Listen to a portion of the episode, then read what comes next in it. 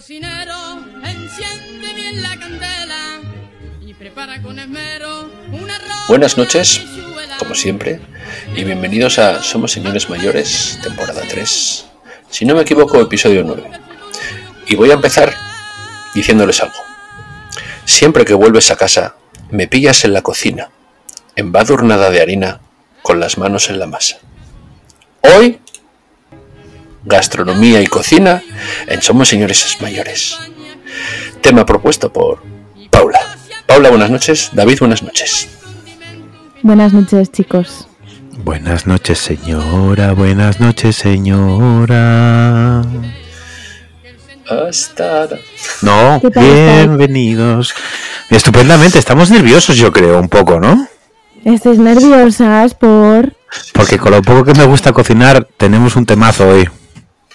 Es formato nuevo. Me costó, me costó buscar Ah. cosas, sí, es diferente. Oh. Pero cuéntanos, Pau. Formato nuevo con tema, con tema, ah, bueno, no sé si decir poco friki, ¿no, Paula? Un poco friki, ¿qué creéis? Bueno, antes de empezar el tema de mm, la cuisine, eh, La cuisine. ¿tenéis o queréis eh, aportar algo sobre el tema Shakira Piqué o sobre los tapones de los bricks de Central Leche Asturiana? Es solo para ponernos así un poco en contexto. ¿O no os Para- para- entrar para- en el tema? Temática actual. Yo tengo que decir que los tapones de los Brick no me gustan especialmente. Y hubo un, un periodo de tiempo en el que usé el tapón nuevo y luego volví al viejo porque compré leche con el tapón viejo y dije, ¡Ah! ¡qué guay! Se dieron, se dieron vuelta, se dieron marcha atrás, pero luego ya me di cuenta que no. Y cuando le coges el tranquillo, no, no sé qué decir, no pasa nada. No se pierde el tapón, como mucho. No es cómodo, ¿eh? Es un poco rollo, pero bueno. No le encuentro el tranquillo, ¿eh? por más veces que lo intente abrir. Y de hecho, al final, lo que está haciendo Central Lechera Asturiana es que compre la polesa, que son de cortar así con tijerina de toda la vida. ¿Dónde quedaron aquellas, aquellos bricks de leche de plástico? Plástico blando. De los de bolsina, de la bolsina, que tenías que meterlos en una jarra. En una jarra, correcto. Pues eso se dieron cuenta que al final sí que parecían muy frescos y demás, pero eran realmente súper poco prácticos. Y además entiendo que súper contaminantes, porque, porque ese plástico, vaya tela, ¿eh? Bueno, dicho No, que tela- los Tetrabricks ahora, plástico. Pero sí, esos, esos se llevaron mucho, esos se llevaron mucho, sí, señor. Señor. Mira, a lo tonto, yo- obviando a Piqué y a la otra, que yo creo que hay que obviarlo, estamos entrando Entramos en la cocina de- directamente. del ¿eh? tema cocina directamente, a lo pijo. Hasta la a lo cocina. pijo. Porque vosotros sabéis que cuando, cuando cortáis, cuando usáis los tetrabricks de cortar, que todavía hay algunos, eh, primero Los de fácil, consejo- puedes decir. No, no, los de cortar, los de cortar la esquinina. El, el abre fácil, la que nunca es abre fácil. ¿eh? La polesa, Pues la polesa siempre. Para que te salga el chorro uniforme, ¿Perdona? del, el del tetrabrick, del tetra, tetrabrick, pues eso, que para que la, el chorro de leche, madre mía, lo estoy empeorando, para que el chorro de leche del tetrabrick salga uniforme, ¿vale? Hay que hacer un pequeño agujero en el lado contrario de la abertura para que el aire entre y no vaya haciendo el plof, plof, plof, plof, que tanto salpica. Eh, bueno, eh, acabamos con, la, perdón, con perdón, perdón, minutos perdón. porno de... Perdón, perdón, perdón, perdón, perdón. Adelante, adelante, adelante, adelante. Esto es como aprender a echar el teta- tetrabrick, ¿no? Que hay que echar al revés. Eh, Por ejemplo, el, tet- el, tetra, el tetabric de, de- de rosquita hay que echarlo al revés para que no te haga toplof, choplof, choplof. ¿Vale? Dos consejos en los primeros cuatro minutos. Oyentes, esto no os lo esperabais. Life hacks del 2023. Así que, eh, para que veáis. Eh, bueno, Paula, ¿y de qué va a ir esto? A ver, cuéntanos. ¿De qué vamos a hablar o Pues no? mira. ¿Qué, o sí o tal? Pues mira, José Manuel, hemos pensado en eh, hablar sobre cosas temáticas, ¿no? Y entonces, eh, este programa he decidido eh, que sea sobre la cocina. El siguiente será sobre otra cosa y el siguiente sobre otra cosa y así sucesivamente. Y todos, eh, en cada programa, vamos a decidir un- una temática.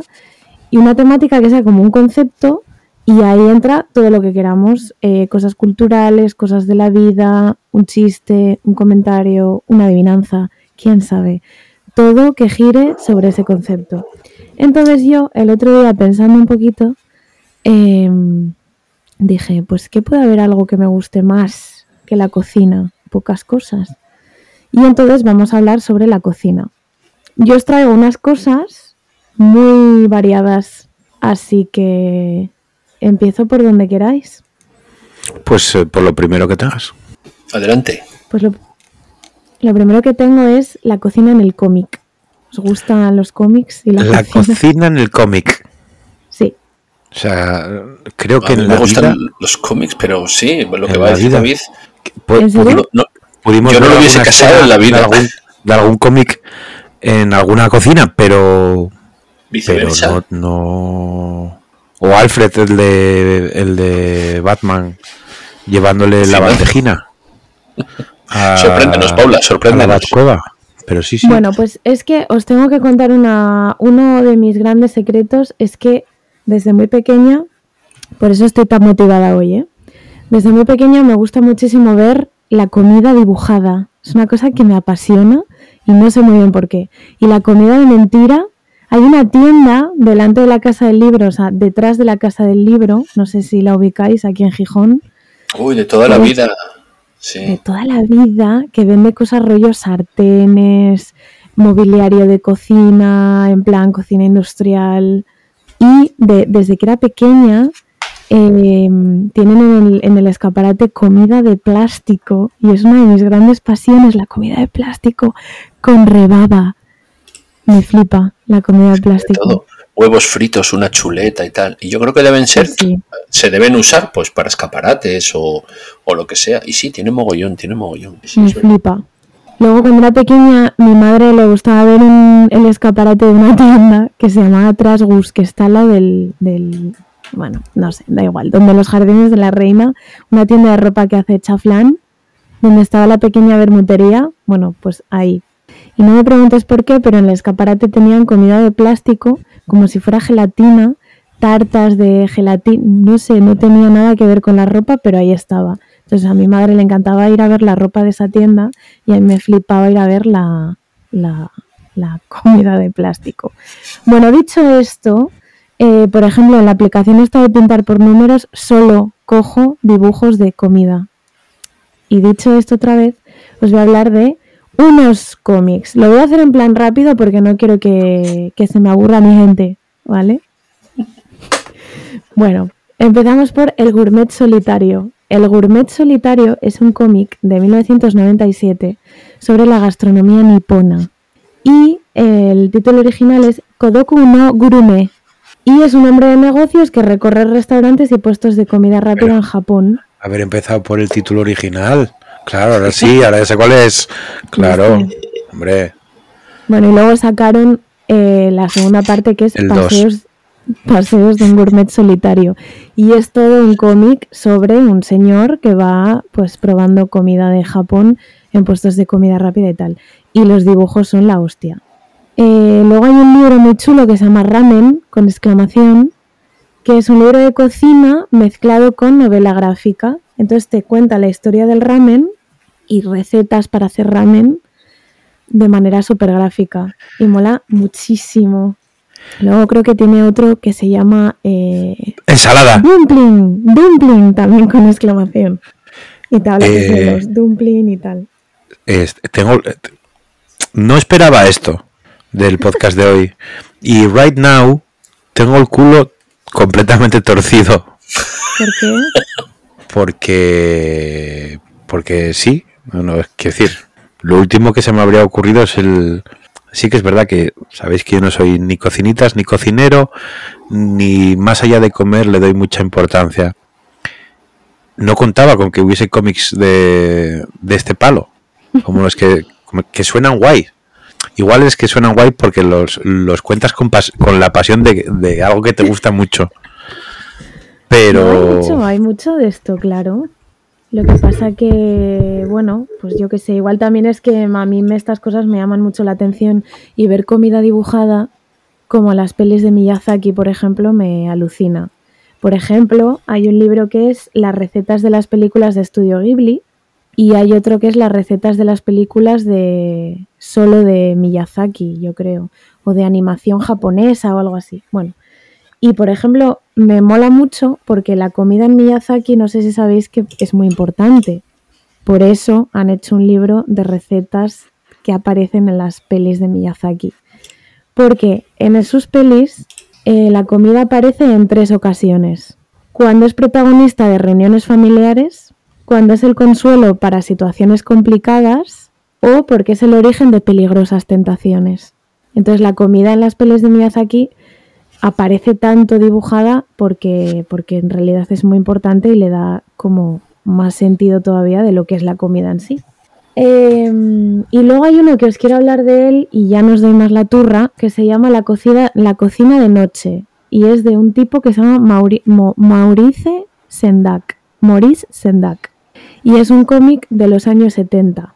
Y es un niño, o sea, trata sobre un niño que, suena, que sueña con la ciudad de Nueva York eh, sueña que la ciudad de Nueva York es una inmensa cocina nocturna.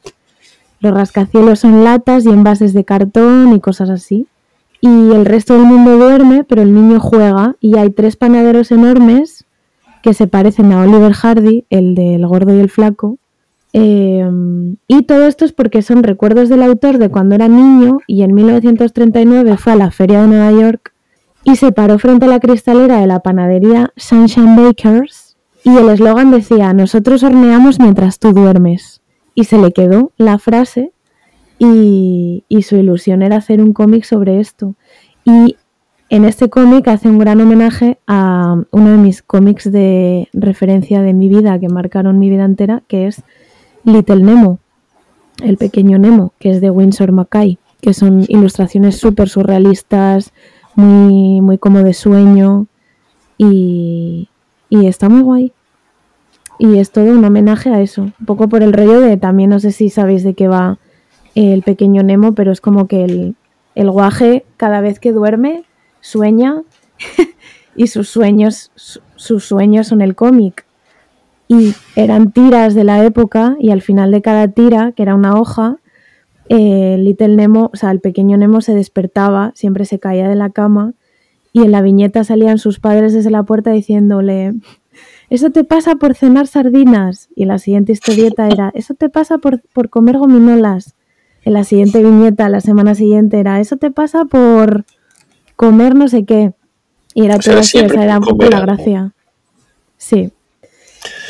Y ya está, esa era. Y luego quería también referenciaros un libro que me flipa que se llama Asquerosamente Rico, que son recetas típicas y platos regionales del mundo, eh, que es curioso porque las comidas que gustan a unos, para otros son asquerosas y también tiene dibujos súper curiosos y está muy guay.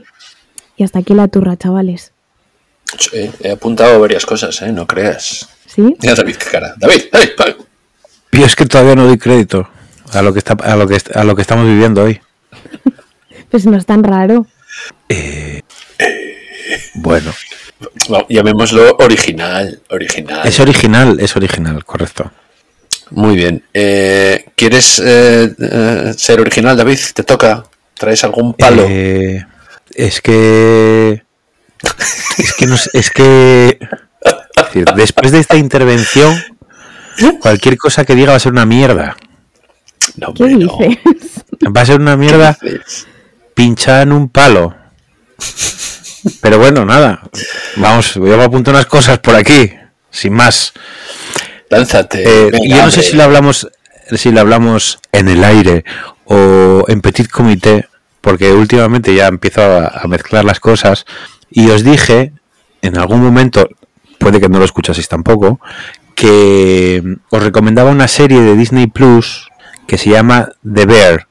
Sí. ¿Os suena eso? Sí, sí, sí, sí, sí, sí. lo dije entre nosotros. Sí, ¿O no? Sí, sí. Que una serie muy recomendable. Pau pone cara, ah, sí, sí, lo dijiste, lo dijiste. Mm. Es, es, una, la historia es eh, uno de los mejores chefs del mundo que trabaja en los mejores restaurantes. Su hermano se suicida y tiene un puesto de bocadillos en Chicago, en un barrio chungo de Chicago. Entonces él, eh, como herencia, recibe el puesto de bocadillos. Y los ocho capítulos de la serie, que son capítulos cortos además, creo que son ocho, ocho o diez, no recuerdo, eh, trata de mantener a flote el, el, restaurante de bocatas, ¿vale? Que tiene su personal de toda la vida, que se, se putean a más no poder y que además entra a trabajar una, una moza que lo admira al protagonista porque trabajó en los mejores restaurantes del mundo. Me parece una serie maravillosa. Está muy bien. La recomiendo encarecidamente. Y pensé que hoy era buen día para decirlo. ¿Por qué? Porque tiene que ver con la cocina. ¿Qué pasa? Que si lo comparas con los libros de comida del estudio Ghibli y, y el Little Nemo, David, sí. eh, son cosas diferentes. Todo tiene encanto. to- totally, totally different. Es el, repito el, el nombre por si alguien se lo perdió, The Bear, que es la traducción, es el inglés de El oso, ¿vale? Además tiene un final inesperado que está, que está guay. No hablo de finales con girito, ¿eh? Hablo de final inesperado. Y me apunté, más allá de la serie, que esto es algo que sí que quería decir sí o sí, me apunté unas películas y unas canciones.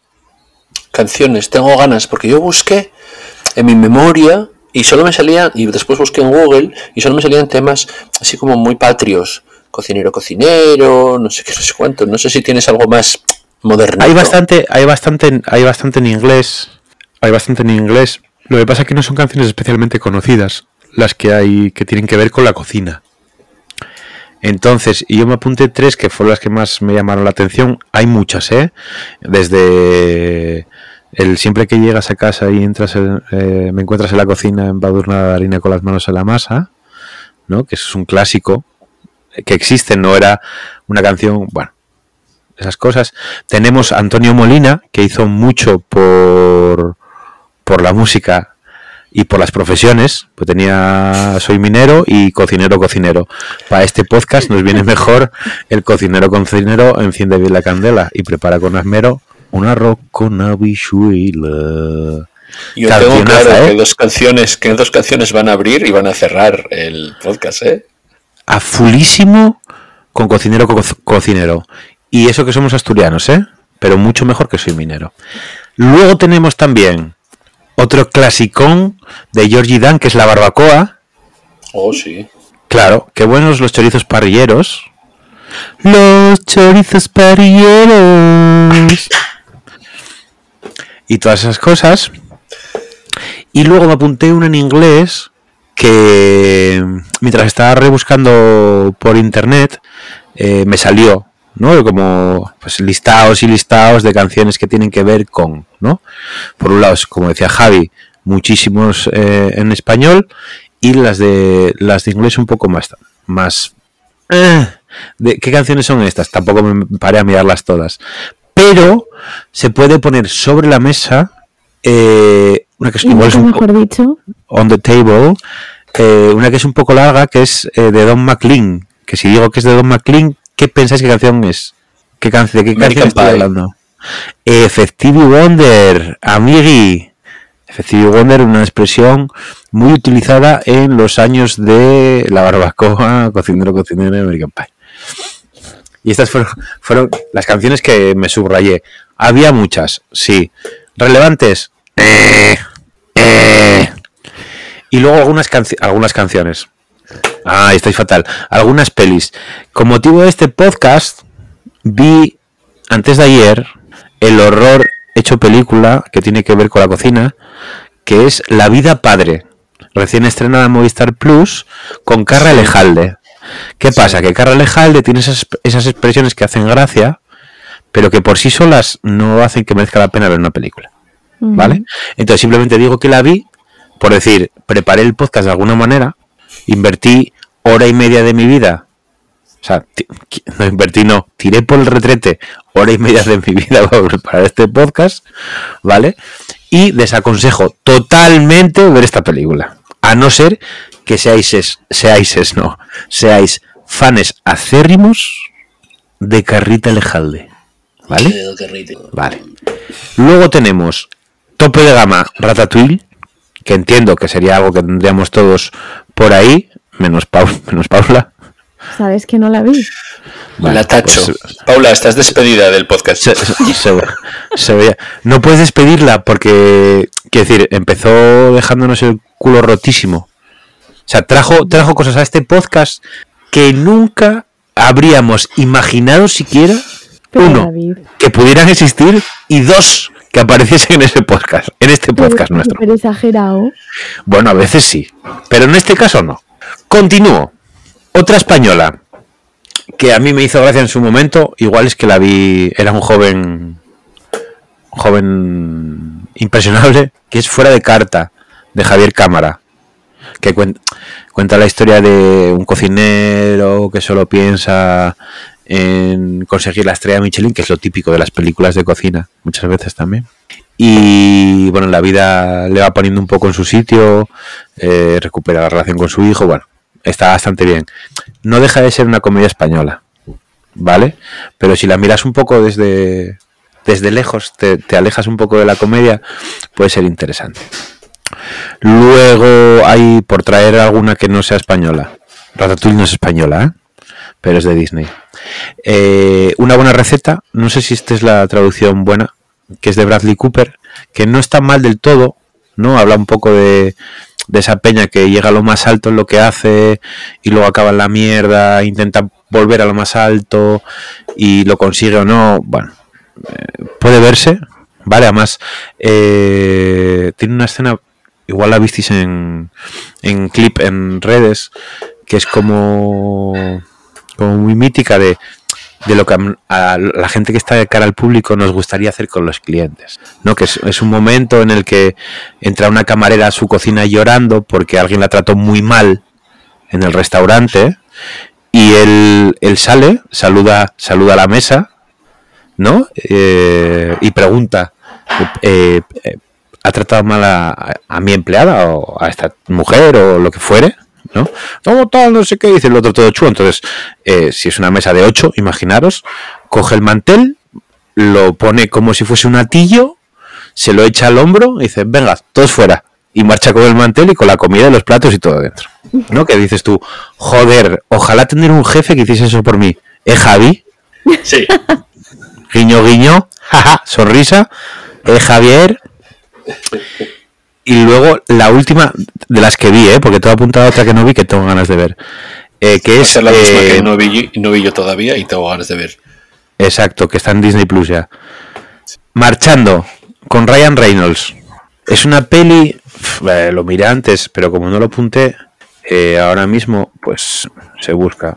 Es una peli de 2005. Es comedia pura y dura y es eh, va gira alrededor de un restaurante que está lleno de inadaptados trabajando con todos los problemas psicológicos, mentales y de, todo de la historia y es una comedia bastante entretenida bastante entretenida. Con lo cual, de las que dije hasta ahora, bueno, quitando a Ratatouille, que sí que es verdad que, que es un, un peliculón y una atracción muy divertida de, de Disney World París, Disneyland París, eh, muy recomendable. Y me queda por ver, que tenía ganas de ir a verla al cine, no fui porque no se me presentó la oportunidad, y ahora ya está en Disney Plus, es El Menú que es, eh, tiene pinta de ser una propuesta chula en cuanto a peli de cocina mezclada con thriller y suspense y un poco de asesinato y un poco de un poco de todo. Además sí es verdad que sale mm, Ralph Fiennes, no, Ralph o Joseph Fiennes, no sé, no sé Ralph, cuál es Ralph. ahora. Los, los confundo porque, no sé, deben ser hermanos, se parecen muchísimo. Sale Taylor Joy, Ana Taylor Joy, nuestra argentina favorita en la meca del cine. Y joder, se me acaba de ir la pinza con el nombre del chaval. Ay, eh, exactamente. Y la verdad es que son peña que siempre lo hace bien. Con lo cual, como que me apetece mucho verla. No sé si vosotros visteis más allá del, del tráiler. No, no, no lo vi todavía. dejar Y fíjate, y fíjate que quería, quería verla para este episodio, pero entre pitos y flautas no hubo manera. No hubo manera. Bueno, tío, está bien, porque yo elegí la vida padre para preparar este episodio, ¿sabes? En vez del menú. Teniendo los dos en. ¿Sabes? Pero bueno. Eh, Y. tenía apuntada la peli porque tengo muchas ganas de verla. Em, porque, bueno, además el, el argumento me llama mucho la atención porque mm, me gustaría ir a ese restaurante exclusivo. Por cierto, hay que, hay que mm, decirle a Juanto que comente lo que quiera porque este es su tema. Totalmente. Juan Tomás, eh, esperamos un extenso comentario sobre este postcat que, si lo mandas en audio, haremos público en el siguiente. Juan, Vaya órdago que acabo de tirar, ¿eh? pero está prometido. No, no más de cinco minutos, Juanto, que nos conocemos. Que te lías. Que te lías. Claro, porque, porque hablamos de, de la cocina un poco en el. en el. en la cultura. Yo por lo menos tiré por ahí. Claro, si nos ponemos a hablar de la cocina en sitios, o sea, hay que hacer, hay que hacer una enciclopedia. No por nosotros, sino si entra Juanto. O sea, quiero decir, es algo que tendríamos que llamar a Juanto, organizar la grabación con él, todas esas cosas. Entonces eso podemos dejarlo para otro momento. Dará para una temporada completa. Bueno, estas cosas, ya sabes. Pues esa peli tengo muchas ganas de verla y el otro día la busqué en Sitches. Qué mítico, qué, eh, qué mítico eres. Puedes pedir el pass de Disney Plus si quieres, ¿eh? te lo dejamos. Es que no sabía que estaba en Disney Plus, pero Es que la la busqué en Sitches.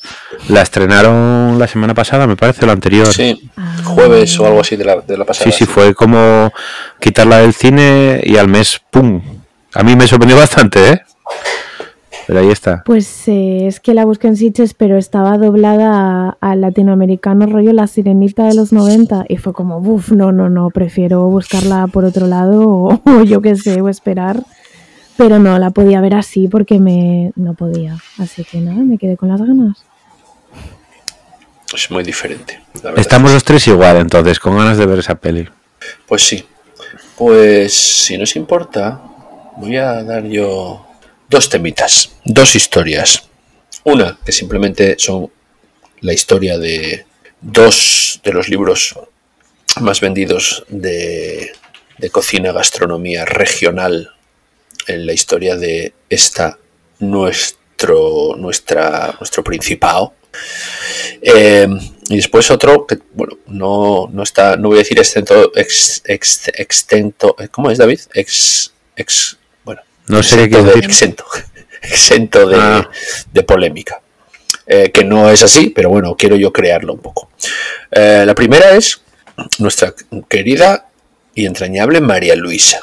A David igual Con le suena libritos. ver, sí, ver los libros rojos y azules por casa Sí. de familiares varios. Y a me lo lo mi madre cuando, cuando me, pe- me independicé. ¿Sabes cuántas veces Pues- lo usé? Cero. Cero. Lo abrí una vez. Bueno, pues Pero una no, vez. no us- no utilicé ninguna receta, por supuesto. Una vez y un coche azul. Eh, es un libro que se ha reeditado, relanzado a finales del año pasado, mediados finales del año pasado, y tiene una historia mm, interesante. Y es que, bueno, el libro, eh, los libros, porque tiene dos tomos y uno de repostería, los libros los lanzó esta señora eh, ayudada por la familia, ¿vale? Salieron tan bien que empezó a hacer tiradas, o empezaron a hacer tiradas de autor-editor como locos, porque era un, era un clásico. Y no, te- la verdad es que no he buscado el año de las primeras ediciones, pero bueno, estamos hablando del 70-80, yo supongo, ¿eh? no lo sé, igual meto la pata, pero vamos, por ahí andaría. Y los libros se van agotando, van reeditando, se van agotando, van reeditando. Y eh, llega un momento en que se agotan y no hay más. Ningún distribuidor lo tiene, ninguna librería lo tiene, entonces dijimos, bueno, nada. Entendemos que es que, pues que se cansaron o lo que sea. Hará como un año más o menos empieza el run run de que una editorial asturiana, vamos a decirlo, de la llama, los quiere relanzar otra vez. ¿Vale? Eh, y las malas lenguas dicen que cuando se va a informar, las malas lenguas, ¿eh? que no sé si al final son las, las verdaderas, entonces cuando se va a informar en qué estado está el libro, al parecer las planchas de la imprenta de los libros están, entre comillas, secuestradas por la imprenta que lo hacía por impago de, de- de la familia. Salseo que- y nunca mejor sí. dicho. Muy bien. y entiendo, entiendo que, pues, eh, no le salió como esperaba, la última tirada se acabó vendiendo tarde, etcétera, etcétera. Entonces, esta editorial tiene que poner bastante dinero de, su bolsillo, porque, bueno, al parecer hay. El problema de los derechos es una cosa, el problema de la deuda es otra, etcétera, etcétera.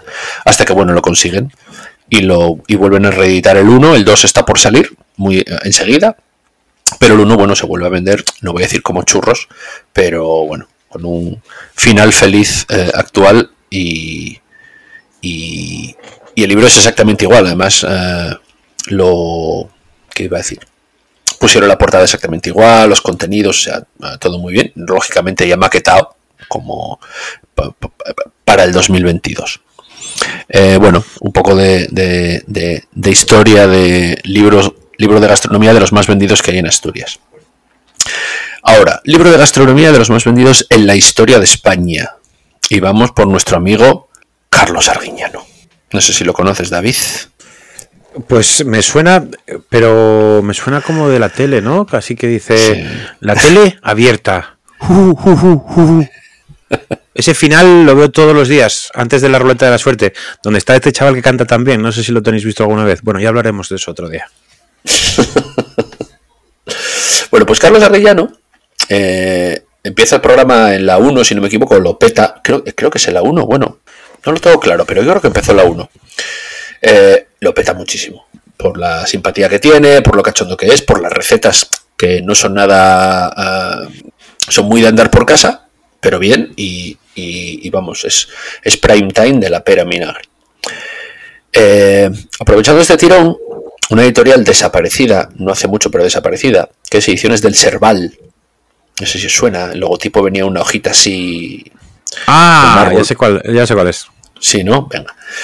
En el 92 saca eh, las recetas de Carlos Arriñano. Se arma una que Pero porque en la son de vida. él o algo. No, porque son de él. Pero se arma una, déjame acabar, porque en la vida se vende tanto un libro de recetas de una editorial tan pequeña. Eh, hacen una primera tirada muy normalita, pero se empieza a vender tanto porque él lo enseña en la televisión y demás, que la editorial peta, peta para bien, pero peta. Dime, David. Es uno que es como moradete. Sí, correcto. Ese, ese yo creo que está en casa de mi madre. Hombre, está en casa de toda España, os lo digo de verdad. Mis no. padres, mis padres, que en el 92 ya teníamos una librería pequeñita ahí cerca de calle Cabrales, tenían una distribuidora de libros, siguen, bueno, sí iba a decir siguen teniéndola, no, porque ya se jubilaron, que era Terrier. Tuvo la suerte, tuvo la suerte eh, de distribuir el libro en Asturias. La editorial la llevaba Terrier. Bien, la, la, lo diré, porque David está tocándonos las narices y los padrastros también. Eh, el almacén de la distribuidora era pequeñísimo, era un almacén que por cierto está enfrente, David le va a sonar, calle Cabrilleros, enfrente de donde está Sí. Mar de Niebla. MDN, sí. Pues el almacén, que era el primer terrier que hubo, primer terrier, primera distribuidora, era como una casa, bueno, una casa, dos casas, 200 metros cuadrados, donde ahí venían las editorialitas que llevábamos al principio. La editorial reeditó tanto que cuando llegó el camión, ojo, cuando llegó el camión con los ejemplares que nos enviaba para, eh, para la distribución en Asturias y León, que era lo que eh, donde distribuíamos nosotros, tuvimos que pedir a los comercios la carnicería que había a la izquierda y una cafetería que, que había a la derecha que por favor nos metiesen cajas de libros porque en, en el almacén de la distribuidora no entraban. O sea, qué pesadilla. Llegó el camión, un tráiler, un tráiler, y empezó a bajar allí palés. Entró un, trail, un, un tráiler a la calle Cabrilleros. No, a la, a, a la que es paralela a las vías, que está más adelante. Si tú sigues la, la calle Cabrilleros, no para el parque, si no te das Al cuenta que es un poco más ancha, exacto, al otro lado. Sí, por, por la de- por donde pasa el bus que acaba en eh, Camino de Rubín. No, Yo creo que sí. sí, Sí, Camino de Rubín. Pero David, Pues ahí. que un, un tráiler es un minuto y medio, tampoco te vengas arriba. Buah, no sé lo que ves tú, eh, No, pero, pero- últimamente no, no, son pero- largos. Disculpa. No, no, pero era- a ver, no era un, no, a ver, no era un tráiler de estos eh, estilo eh, autopista O sea, americana, Era un pero teaser, era, un teaser. Que viniste aquí tirarte el pisto y miau, ¿no? pero bajaron tres palés, tres palés de estos de toro hasta arriba y no hubo manera de, de- de- de- de meter todas esas cajas. Después sacó el 2, ahí a, a lo que yo voy es, es recetas, ¿eh? El, el 1 con sus recetas. El 2, que dio igual de pelotazo, un pelín menos, pero bueno, igual de pelotazo. Ahí yo creo que ya nos pilló en la nave, en la nave nodriza. En la nave en nodriza, normal. sí. y después él creó su productora que se llama Bainet. Ahí yo creo que es cuando cambió a Antena 3. Sacó dos libros que no le fue excesivamente bien y después fichó por Planeta. ¿Vale? Por Planeta ha editado 12 libros. Todas las navidades edita el Tocho, todo el mundo lo conoce, todo el mundo lo conoce. No sé cuántas recetas tiene el Tocho, pero bueno, pongamos que, que, que tendrá Paula eso.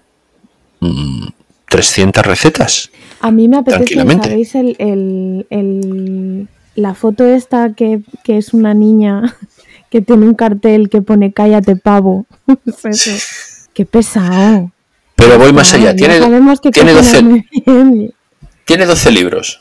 Todos los años está en el top 10 de libros más vendidos, ficción y no ficción, en las navidades. Mi pregunta es, ¿alguna receta se tendrá que, que repetir? No hay tantas recetas en el mundo. Dice que, dicen que no se repiten. ¿Quién Y que, no, y que no repite en los programas de televisión que tampoco repite. Yo no lo sé si es cierto, ¿eh? Pero esto es como Vox Populi, que, que no repite.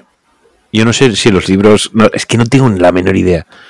Pero eso, eso, que cada receta es una receta nueva.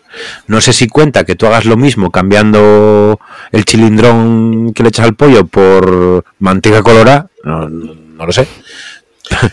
Pero No, no, yo no lo sé. Yo lanzo la pregunta porque me parecería una verdadera barbaridad. Una verdadera barbaridad. Si alguien lo Más sabe, después, que nos escriba, por favor.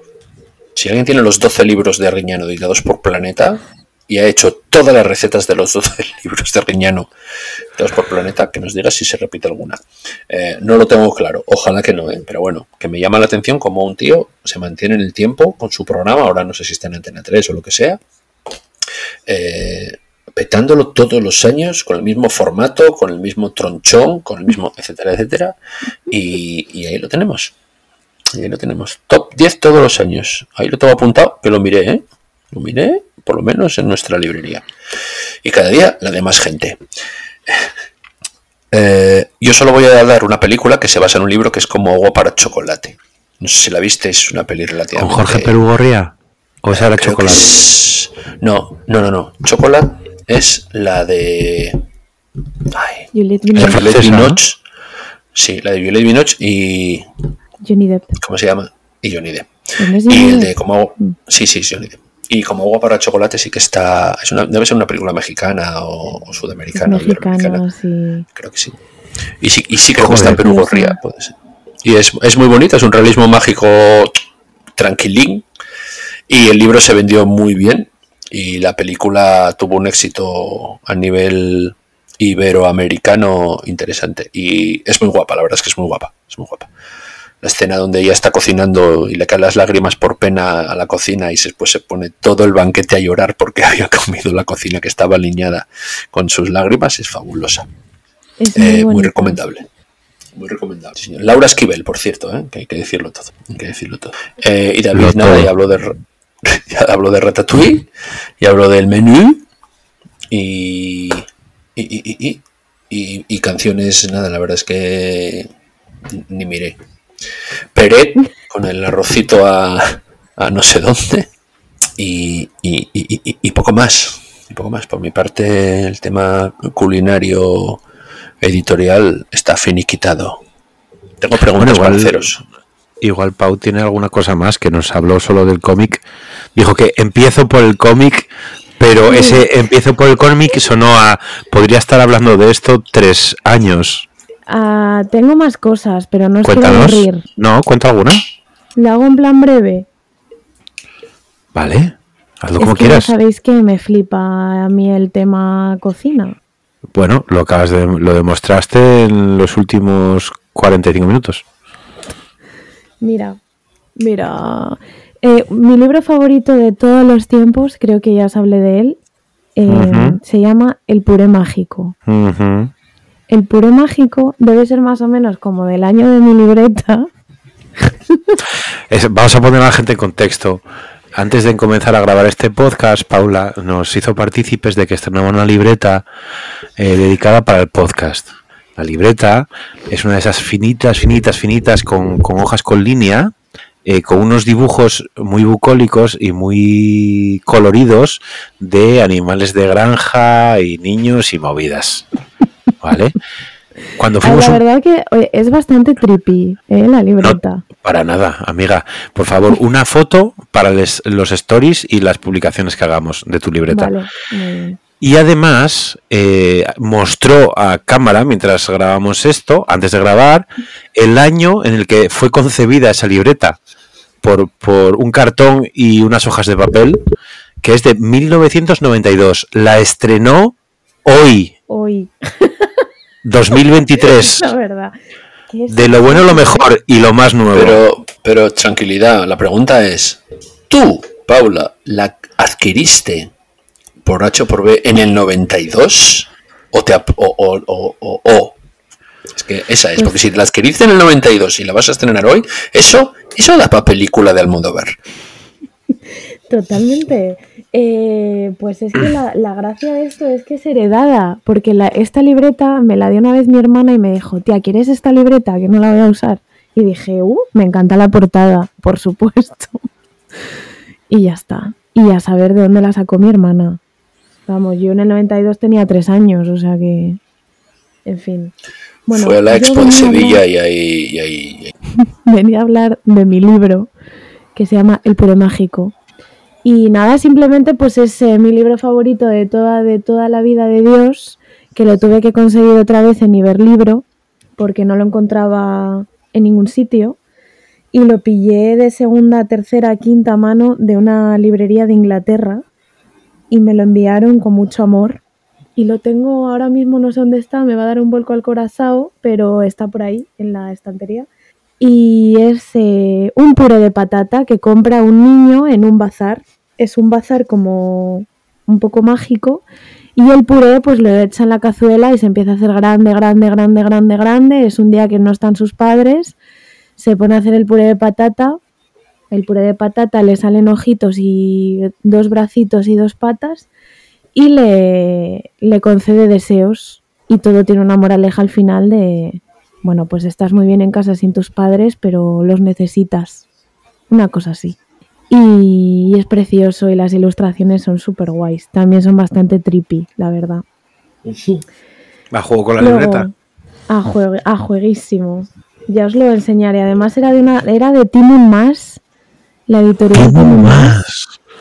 Y era de una colección que me flipaba que se llamaba Jets. Y era un avión que formaba la palabra Jets con nubecita.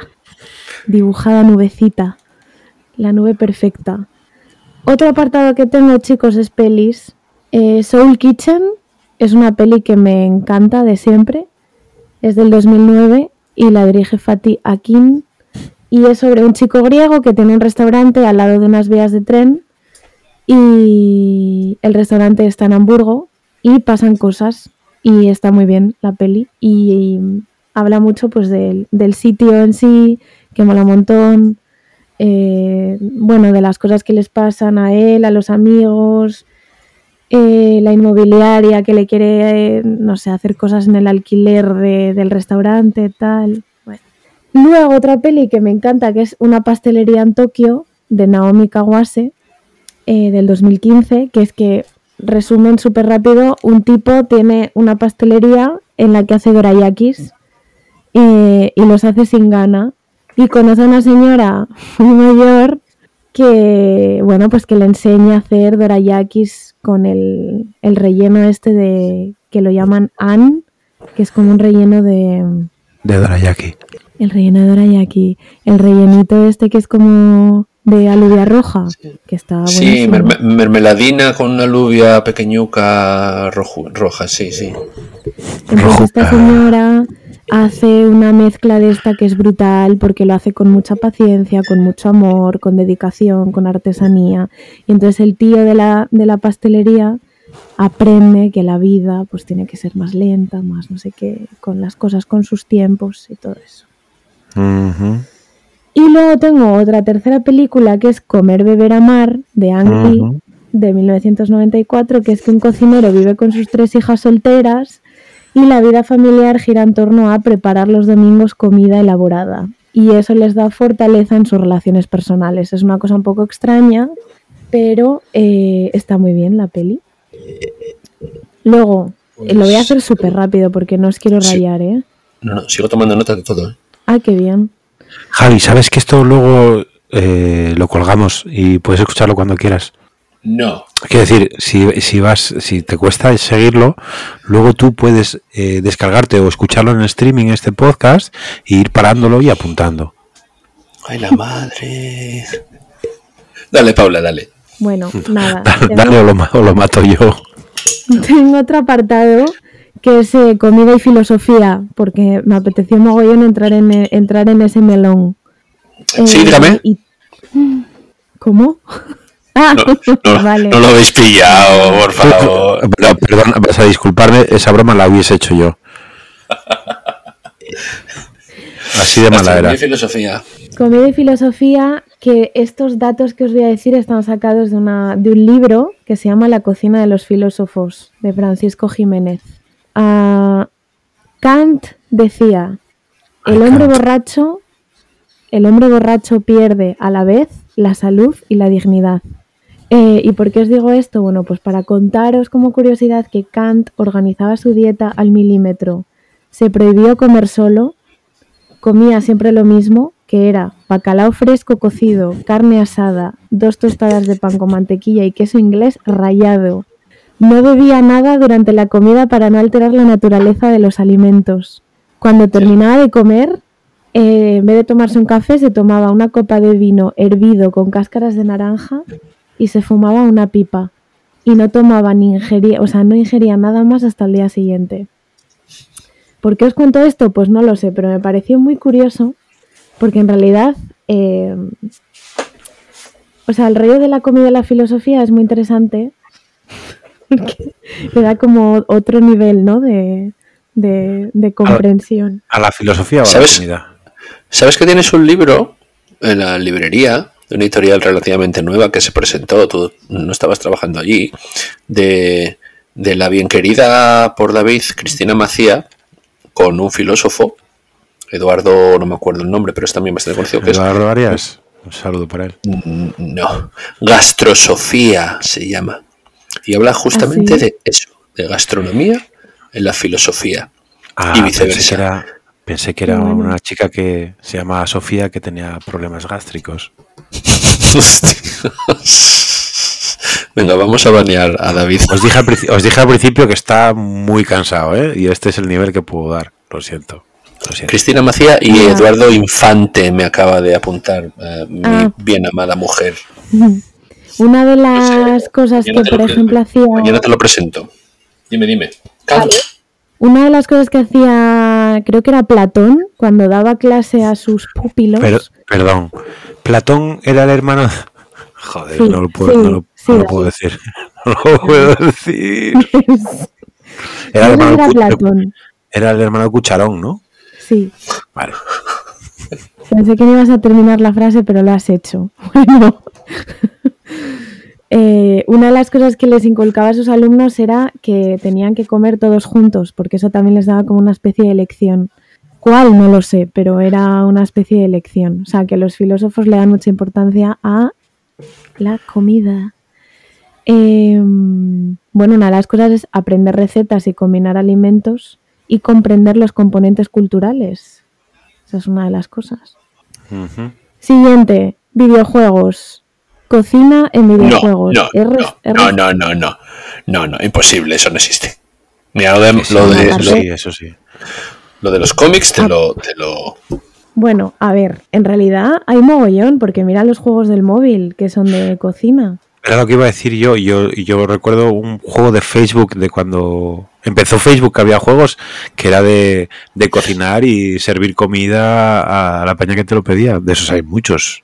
De esos hay lo- otra cosa es que sean buenos, pero hay muchos. De hecho, eh, están como catalogados rollo puzzles, eh, que la comida sea como rollo de lógica, que la comida sea rollo de diversión, que, la, que sea como un espacio de divertimento, o sea, cosas muy raras. Pero yo os quería hablar de Little Nightmares, que os hablé de este videojuego hace unos programas, que la historia es sobre un personaje que se llama Six, que es un niño, niña con un chubasquero amarillo, que tiene que escapar de un barco que es muy creepy, que se llama Las Fauces, ¿no? ¿Por qué? Tiene que escapar de ahí porque se la comen. Y hay una parte del juego que está basada en la cocina, y es una cocina súper asquerosa, que es donde están los cocineros gemelos, que son dos señores que son como un rollo súper monstruo, que dan pila asco y todo es desagradable. Y, y están lavando platos, hay unas pilas de platos increíbles que tienes como que subirte encima, es todo súper desagradable, hay grasa humeante por la cocina, hay corazones hervidos en los platos, tú tienes que ir como súper sigilosa ti, ti, entre la mierda para escaparte de la cocina. Es un poco como juego de plataformas, pero un poco más deep. Y esta es una de las fases del juego, que es la cocina. Y, y es horrible, pero está muy bien hecho. Luego os quería hablar así levemente de los mukbang, que son los shows estos de Mira, comida hasta aquí. que a mí me encantan. No, no lo hagas. ¿Mukbangs? No preguntes, Javi. No preguntes, Javi. David los detesta. Es que es lo más asqueroso que hay. Bueno, eh, levemente, levemente. Los ¿Qué, qué mukbang. Javi, son shows, o sea, es gente que se graba comiendo, básicamente.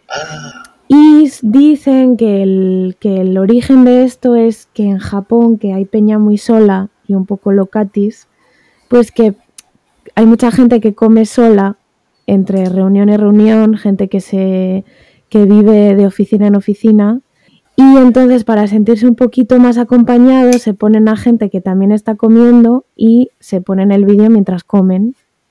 Y entonces hay de todo tipo. Hay ASMR, hay un tipo de mukbang con el, con el zoom en la boca, que te pone alerta, zoom, zoom mouth o algo así. Y bueno, o te da hambre, o te sacia, o te da asco. Una de tres. A mí a veces me dan asco. Los hay muy, muy guays, pero los hay muy asquerosos, la verdad. Pero a mí me gusta mucho ver mukbangs y de hecho como mi algoritmo de Instagram ya lo sabe, pues hay como dos cosas que hago, ¿no? Ver o, o mukbang o, o re, que ya es como mi última fiebre, de ver vídeos de peña guardando eh, comida en botes, no sé. o guardando cosas de la lavadora, jabón de la lavadora y, y haciendo refill.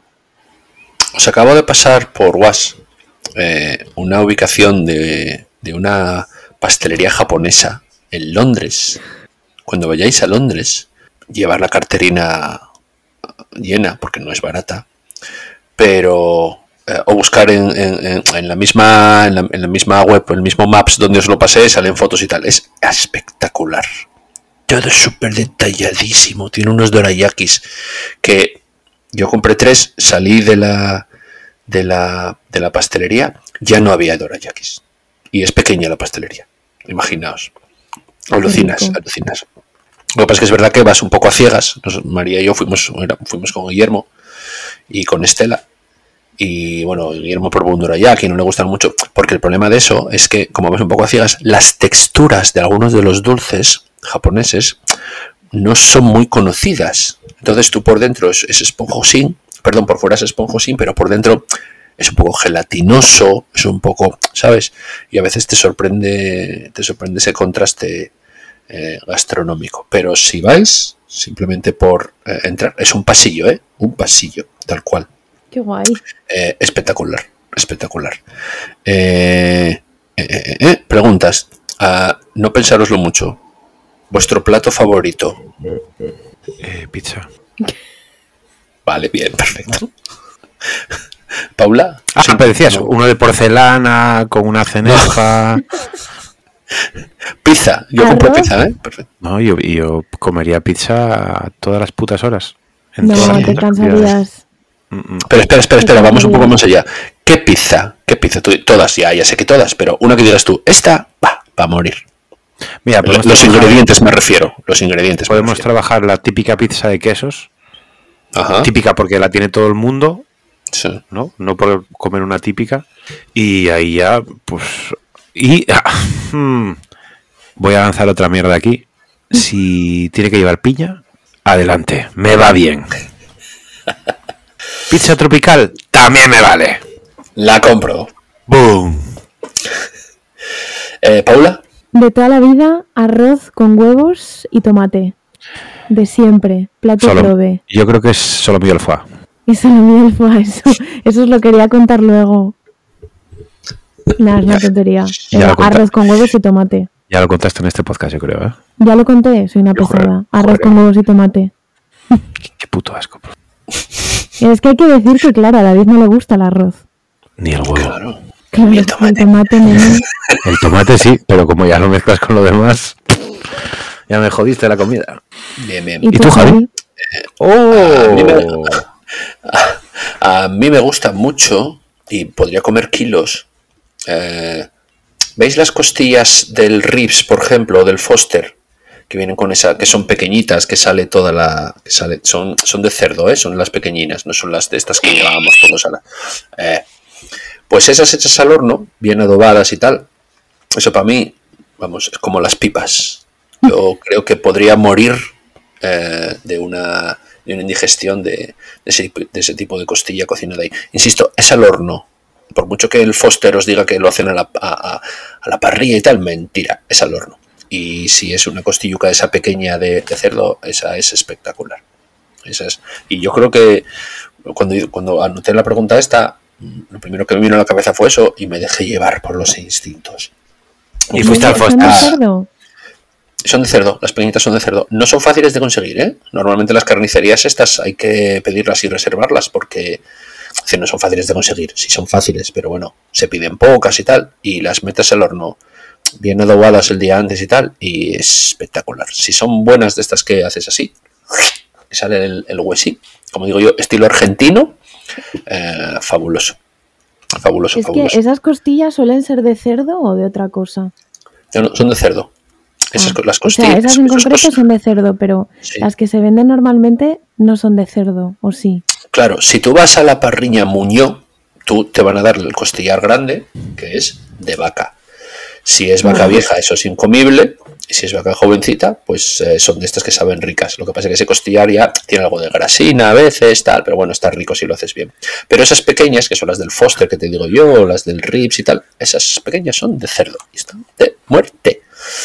Eh, segunda pregunta. El, claro, David no sé qué me va a responder, pero me tiene que responder algo. El plato que mejor cocináis. Solo mío Wellington. Molo. No lo digo en broma. ¿eh? Mira, por chulo asqueroso, voy a comprar tres solomillos de 50 napos cada uno. Voy a comprar eh, la salsa Wellington, que no sé si eso existe de verdad. Y vas a venir a mi casa. No es, no es un vas a solo mío hacer- con salsa, ¿eh? Perdona que, te, perdona que te lo diga, inculto de la cocina. Pero bueno, Pues, pues entonces Es voy a comprar comprar- esos tres solomillos y voy a traer al señor Wellington para que me lo, para que me lo haga. Es un solomillo con hojaldre. Ajá. Ajá. Sí. O sea, un solomillo- y, se- y te sale bien. Es solomillo al hojaldre. Solomillo al hojaldre. lo- Al ojete, sí. Envuelto, envuelto, envuelto. Que se puede acompañar con un poco de queso y un poco de bacon. Y sí, sí, lo hago bastante bien. hay un vídeo David, hay un vídeo David, de Florence Pugh. Ujú. Es un vídeo para Vogue. Es que ves, yo todo lo que sea cocina, dame pan y llámame lerda. Es un vídeo de Florence Pugh del año pasado, creo, que es ella con su acento super british. No sé si es inglesa ella. No sabría decirte. Pero lo tiene miramos, eh, lo miramos, lo miramos. Bueno, que es ella probando platos eh, que yo creo que son platos británicos. Y una de ellas es el solomillo Wellington. Nac- Nació en Oxford, en Oxfordshire, Inglaterra. Entonces sí. Es de Cádiz. Muy bien, David, te, te- te tomo, te tomo eso, ¿eh? Te tomo eso. Muy bien. No, ¿qué quieres bien. tomar? Yo no prometí nada Bueno, aquí. Perfecto, perfecto. Yo solo dije que lo que mejor hacía era solo mío Wellington. Bien, nada. Ah, y la Ah. sopa de y la sopa de, De mozzarella de, de mozzarella con tomate, Es broma. con tomate cherry. Qué rico, ¿no? Así soy. Antiguo radical. Como Leo Bassi. Pues a mí lo que se me da bien es hacer la tortilla de patata. Vamos. Más básica imposible. Dijo ella mientras quitaba una pelotilla de uno de sus calcetines. sí, Que ya claro, esto la gente, esto la gente no lo ha visto, pero Sí, era papel albal, no sé dónde salió. era lo que me faltaba por ver en este podcast. Ay, pensé que no se veía. No, sí, no, no, no se vio, no se vio. La gente que nos está escuchando no lo vio, pero ya se lo expliqué yo. Tortilla de patata, con cebolla sin Tortilla de cebolla. patata, siempre con cebolla, nunca con piña y con y, y moco. Qué asco, por Dios. Pero moco, moco nivel moco nivel medio, ¿eh? O sea, no estás Moco que nivel- vuelta. Que ya se te pasó el resfriado. Moco, moco. O sea, moco. Very moco. Moco liquidín. Moco ectoplásmico. Moco, moco light. Sí, bastante moco. Tú, Javi, ¿qué es lo que haces guay? Pues mira, me sale muy bien, lo siento David, eh, eh, el arroz. Mira, me alegro mucho por ti. Le echo, ikosu- le echo ikosukas para que no sepa arroz, con lo cual tienes que, que- No es un problema de sabor. Es un problema de textura. Ujú. Pero qué Y- textura tiene el arroz, no lo entiendo. Bueno, que a mí esos granos no me gustan, vas a perdonarme. Me gusta meterme esas granos por la boca, Sí, que tengo que venir aquí a este podcast a dar explicaciones de por qué no me gusta el arroz. No, hombre, que Te quiero no. entender. Te quiero entender porque el arroz es que no entiendo qué textura es lo que no te mola, que sean granitos Me da pequeñitos. por el culo el arroz. Si el grano es pequeño Pero- me da poco y si es grande me da mucho. No soy Y- capaz, no soy capaz, no soy capaz. Y me, sale, y, me, y me sale bien, eh, creo, la tortilla de patatas. Me sale bien la tortilla de patatas. Bueno, pues nada, si es, podemos hacer, si queréis, la próxima vez que, que hagamos un directo, una competi de tortillas de patatas. Entonces hace, hace una Paula, hace una Javi y eh, el público eh, decide cuál es la mejor. Ah, sí, Hostia, qué por, por... ¿Cómo? ¿Cómo decide? Probando las próximo- hostias. el En el próximo directo, Ah. entiendo, con público. Vale. Vale. Y David, que traigas un solomillo Wellington. Por favor. Yo tengo una pregunta. Eh, adelante. ¿Qué coméis cuando no tenéis tiempo? ¿Qué es lo primero que se os ocurre cuando tenéis que piraros corriendo y no habéis comido? Uh, un pincho de jamón serrano y el jamón serrano calentado al microondas 15 segundos. Pim pum. Perdona. Y si es.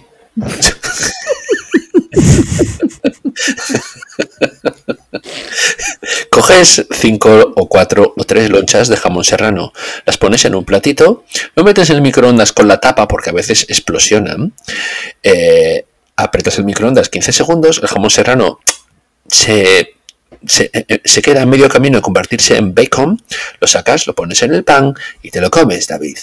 Listo. Vale, vale, no te enfades tampoco, joder, no pasa nada. Y si no tengo jamón serrano y tengo salchichas, al microondas con las salchichas. Vale. David, ¿tú qué te metes en la boca cuando tienes prisa? ¡Wow! Mola porque se está partiendo el solo. Hace hasta el cerdito. Eh, cuando tengo prisa, embutido. Si puede ser cecina o jamón serranín, Y... estupendo. Y incluso un poco de queso light también me va bien. En lonchas. Light. Apaga Sí, porque apaga esto no light. tiene esto que acabo de decir no tiene grasas si le quitas lo blanco al jamón, claro. Entonces va bien porque es rápido y va bien porque es fit. Pero vamos a ser honestos, David. Cuando tienes prisa, ¿piensas si ye fit? Pregunto, ¿eh? Ah. No, pero como eso siempre lo hay en casa, más o menos, puede, puede haber un día lomo y queso o otro día cecina y jamón, pero es algo que siempre hay. Entonces, Mm. Perfecto. Eh, mi última pregunta, no voy a hacer pregunta de despedida hoy porque llevo tres. Eh, en dentro de la misma pregunta os pregunto en, en dos versiones. ¿hay preguntas dentro de la pregunta? ¿Hay subpreguntas? Sí, se podría decir que sí. La primera, Que no os comáis los padrastros, no os lo vuelvo a repetir, ¿eh? de acuerdo. La primera. Eh, Cuando dejes ¿Sois de, de los que- fumar, me dejaré de comer los padrastros.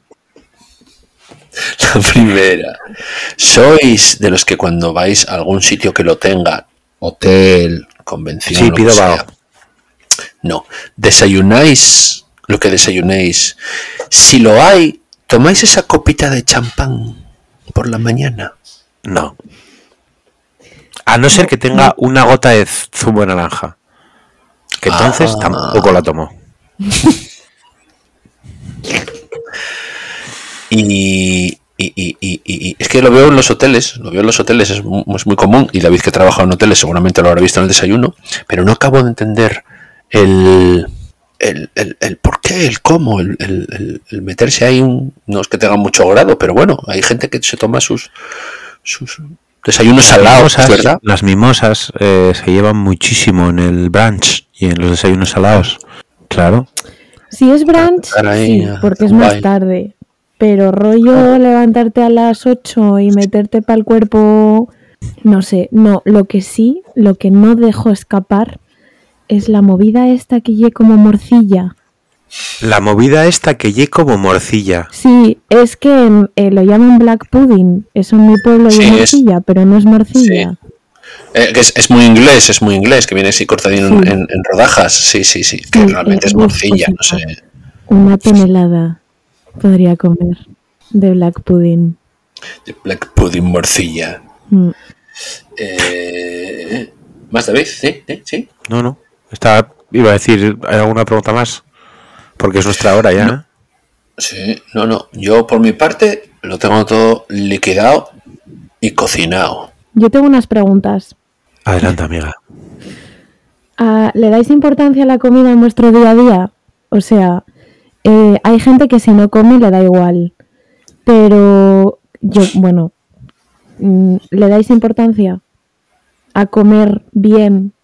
¿O podéis pasar, no le dais importancia si un día no coméis, no coméis? ¿Me entendéis la pregunta? Sí, pero yo creo que más que importancia al final es, es, es, es desayunes, com- desayunas, comes y cenas. Si hay algún motivo por el que no vas a desayunar o comer o cenar en el día, pues lo echas de menos. Pero, pero importancia de las tres comidas, sí. Pero vamos, en mi caso, porque tengo hambre y nada más el cuerpo me, el cuerpo me la pide. Creo que me he expresado mal. ¿Coméis lo que pilléis o, em, preparáis la comida a conciencia para comer variado, comer tal, Ah, vale. esto, mañana tal? ¿O simplemente es como abro el armario y lo que tenga?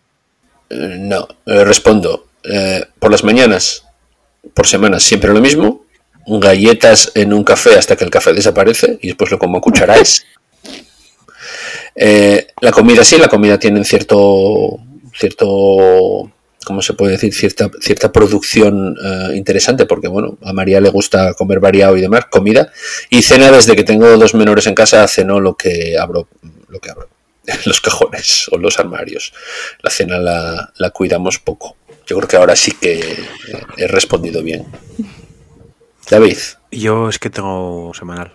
Porque Claro. voy a un nutri- nutricionista para cuadrar este David es- para es- es fit, cuadrar este cuerpini.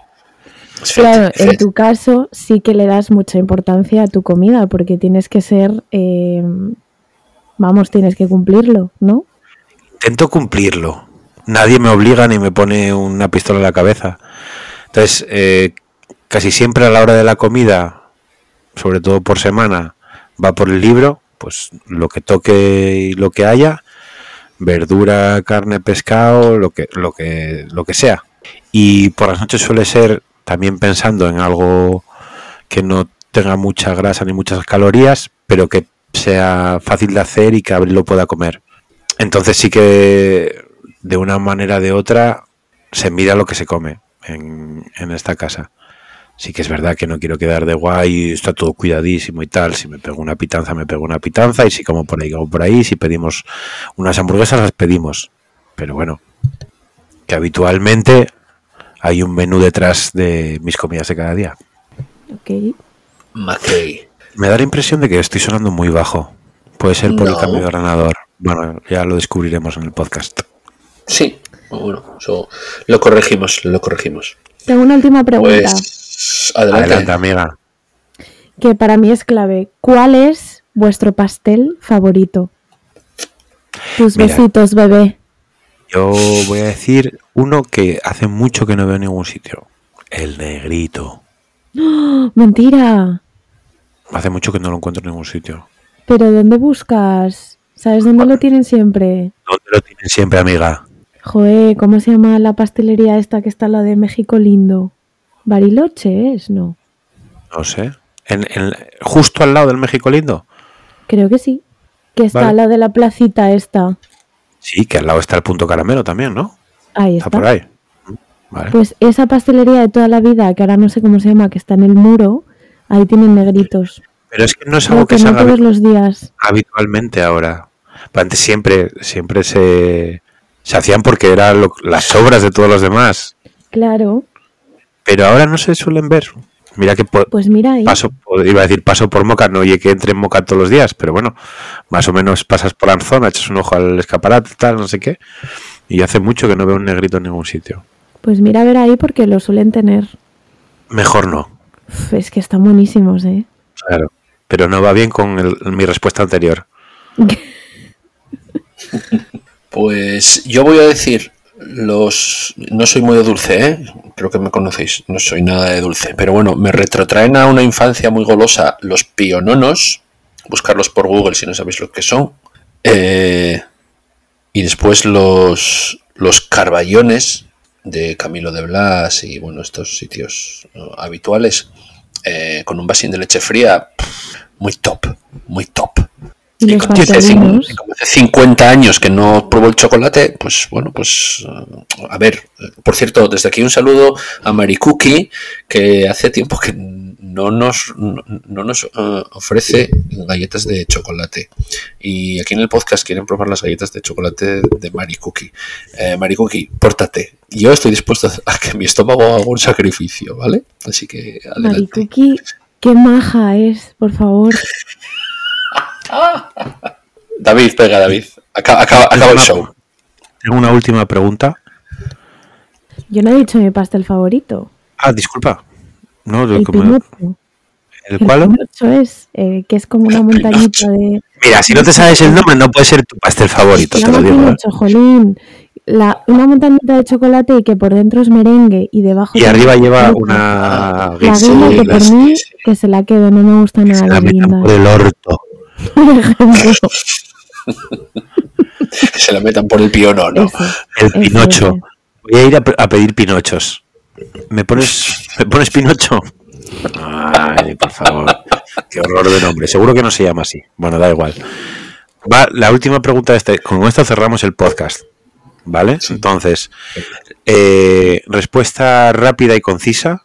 ¿Vale? Queremos agradecer a todos los que estáis al otro lado que hayáis aguantado esta turra que os acabamos de dar.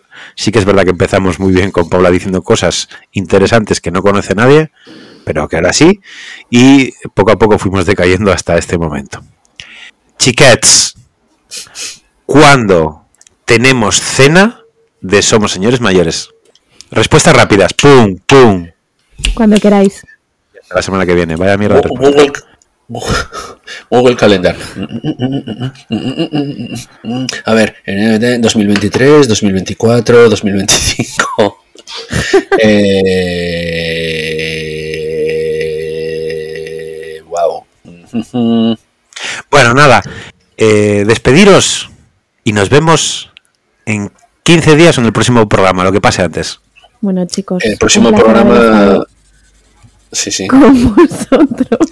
Adelante, Javier. No, el próximo programa, el- el- el- el- el- la temática la voy a poner yo. Y mm, no quiero líos, ¿eh? No quiero líos, ni tonterías, ni vergüencitas. ¿Vale? Un saludo What? y hasta el próximo programa, compañeros y compañeras. Un besito, chicos y chicas. Y no me apetece pato chino, a ver si me alineas un gazpacho con su ajo y su pepino.